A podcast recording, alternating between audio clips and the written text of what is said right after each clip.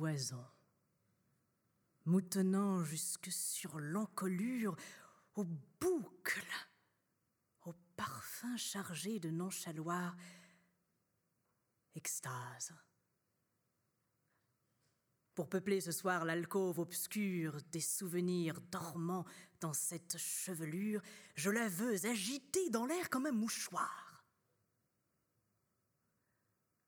La langoureuse Asie la brûlante Afrique, tout un monde lointain, absent, presque défunt, vidant tes profondeurs, forêt aromatique.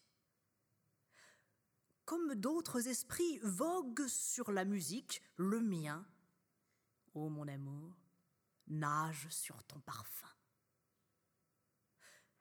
J'irai Là-bas où l'arbre et l'homme, pleins de sève, se pâment longuement sous l'ardeur des climats, forte tresse, soyez la houle qui m'enlève. Tu contiens, mère d'ébène, un éblouissant rêve de voiles, de rameurs, de flammes et de mâts, un port retentissant où mon âme peut boire à grands flots le parfum, le son et la couleur, où le vaisseau glissant dans l'or et dans la moire ouvre leurs vastes bras pour embrasser la gloire d'un ciel pur, où frémit l'éternelle chaleur. Je plongerai ma tête amoureuse d'ivresse dans ce noir océan où l'autre est enfermé.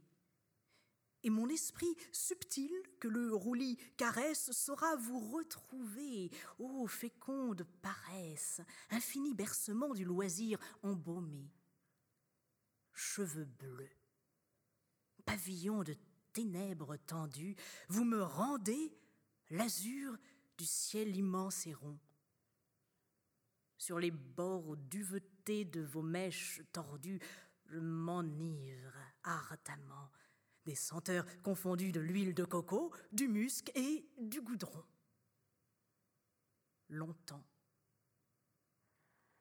toujours, ma main dans ta crinière lourde sèmera le rubis, la perle et le saphir afin qu'à mon désir tu ne sois jamais sourde. N'es-tu pas l'oasis où je rêve et la gourde où je eus ma long trait le vin du souvenir?